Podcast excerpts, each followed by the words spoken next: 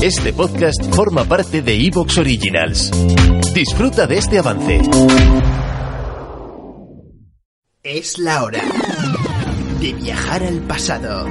En Hablando de NBA, volvemos a recordar la historia con Iván Rodríguez de la magia del básquet.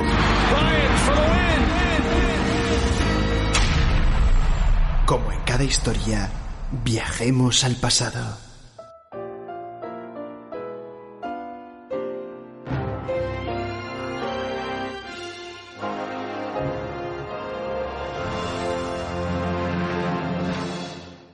Esta es una historia que contar. La leyenda de uno de los mejores tiradores de todos los tiempos. Porque ahora, la magia del básquet te invita a viajar al pasado para recordar las hazañas del épico Reggie Miller, la estrella que supo alcanzar la gloria y ser todo un ejemplo de los Indiana Pacers, esos jugadores que ya no volverán.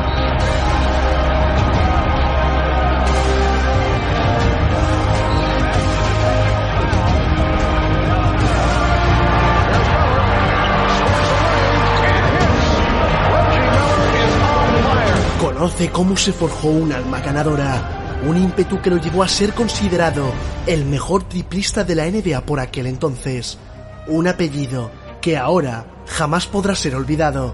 Momentos buenos y no tan buenos, tras 18 temporadas en un mismo equipo, señoras y señores, esto es Recordando la Historia, Reggie Miller, Miller the Killer. Como en cada historia, viajemos al pasado. Les presentamos a Reginald Wayne Miller, nacido el 24 de agosto de 1965 en Riverside, California, en el seno de una familia entera de deportistas. Fue su hermana la que le contagió su pasión por el baloncesto y jugaron muchas veces en las que Reggie solía perder en la cancha. Sin duda un ejemplo de superación. Su hermana Cherie se había colgado las medallas de oro en las Olimpiadas de 1984, el Mundial del 86 y los Juegos Panamericanos del 83. Toda una leyenda. Una familia que podía presumir de haber visto a sus tres hijos en lo más alto del deporte. Aquellas largas horas en las que se enfrentaba a su hermana, un año mayor que él, y que le llevaron a perfeccionar su lanzamiento para evitar los tapones. Siempre jugaría en la sombra de una de las mejores deportistas de todos los tiempos, su hermana. Pero la capacidad atlética de Reggie era increíble. Después de superar sus problemas de cadera, entrenó más fuerte que nunca. Él también quería ver sus fotos en los periódicos.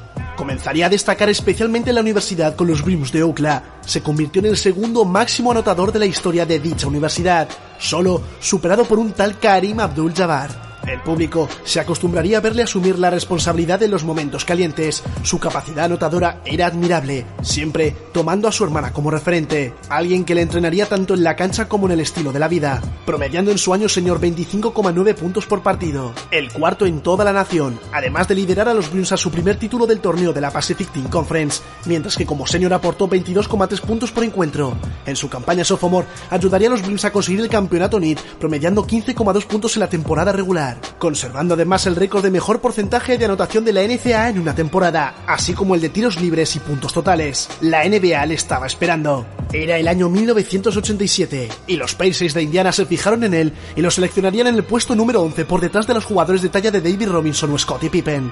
Para recordar en la historia, aquella noche también salió elegido justo por detrás de Miller el que hasta la fecha es el jugador más bajo de la historia de la NBA, Maxi Bogues. Pero eso es otra historia. Nuestro protagonista estaba preparado para pasar a la mejor liga de baloncesto del mundo, alguien con mucho que demostrar. Indiana Pacers select Reggie Miller of UCLA. well, we'll call that time. Llegaba el momento de la verdad. Bienvenidos a Indiana, la cuna del baloncesto, el deporte preferido por excelencia, zona de entendimiento y fundamentos del juego. Grandes leyendas pasaron por ahí. Lo que no sabían es que un escolta de 201 pasaría sin entrar con mucho ruido, pero poco a poco haciendo historia. Muchos aficionados mostraron sus quejas por su elección en el lugar de Steve Alford, que había pasado por la Universidad de Indiana, llegando incluso a abuchear al presidente de los Pacers cuando anunció su nombre. Aunque lo cierto es que desde el primer momento se ganó la confianza de su gente, batiendo el récord que ostentaba el gran Larry Bird como el rookie con más triples en su primera campaña, en la que sería el único del equipo en disputar los 82 encuentros.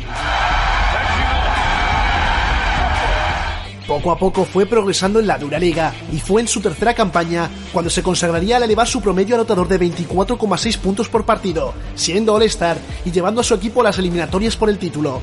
Reggie Miller empezaba a ser una joven estrella, Indiana tenía un nuevo héroe y Miller daba siempre espectáculo. En las tres siguientes temporadas aportaría más de 20 puntos por noche, jugando además todos los encuentros y haciendo los tiros decisivos. Un especialista del triple, Larry Brown sabía lo que tenía entre manos y con los Indiana Pacers había esperanza de ir a por el campeonato.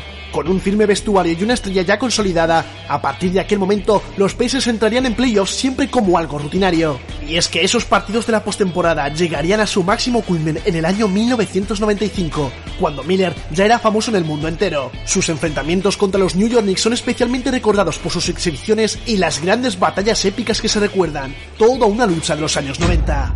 Bienvenidos a la guerra. Era el David contra Goliat, el equipo rico contra el equipo humilde, la meca del baloncesto contra la cuna de todos los fundamentos. Las semifinales de conferencia fueron memorables, y para nunca olvidar los momentos contra Spike Lee.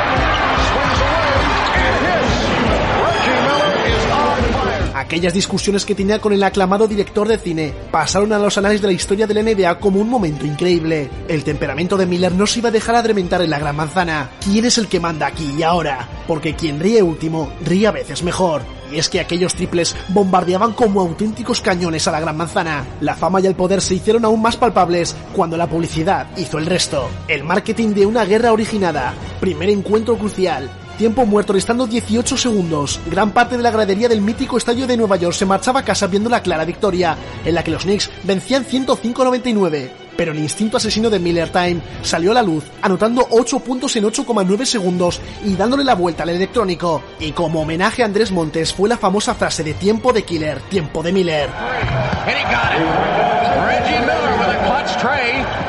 fue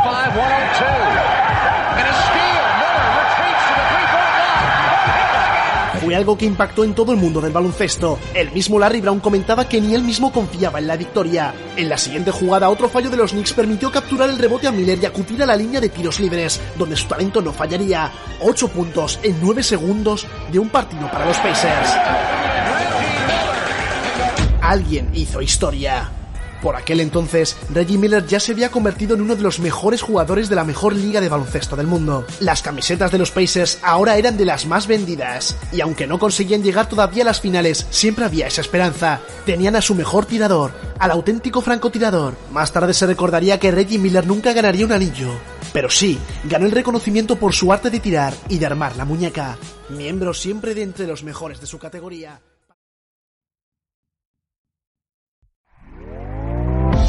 ¿Te está gustando lo que escuchas? Este podcast forma parte de Evox Originals y puedes escucharlo completo y gratis desde la aplicación de Evox. Instálala desde tu store y suscríbete a él para no perderte ningún episodio.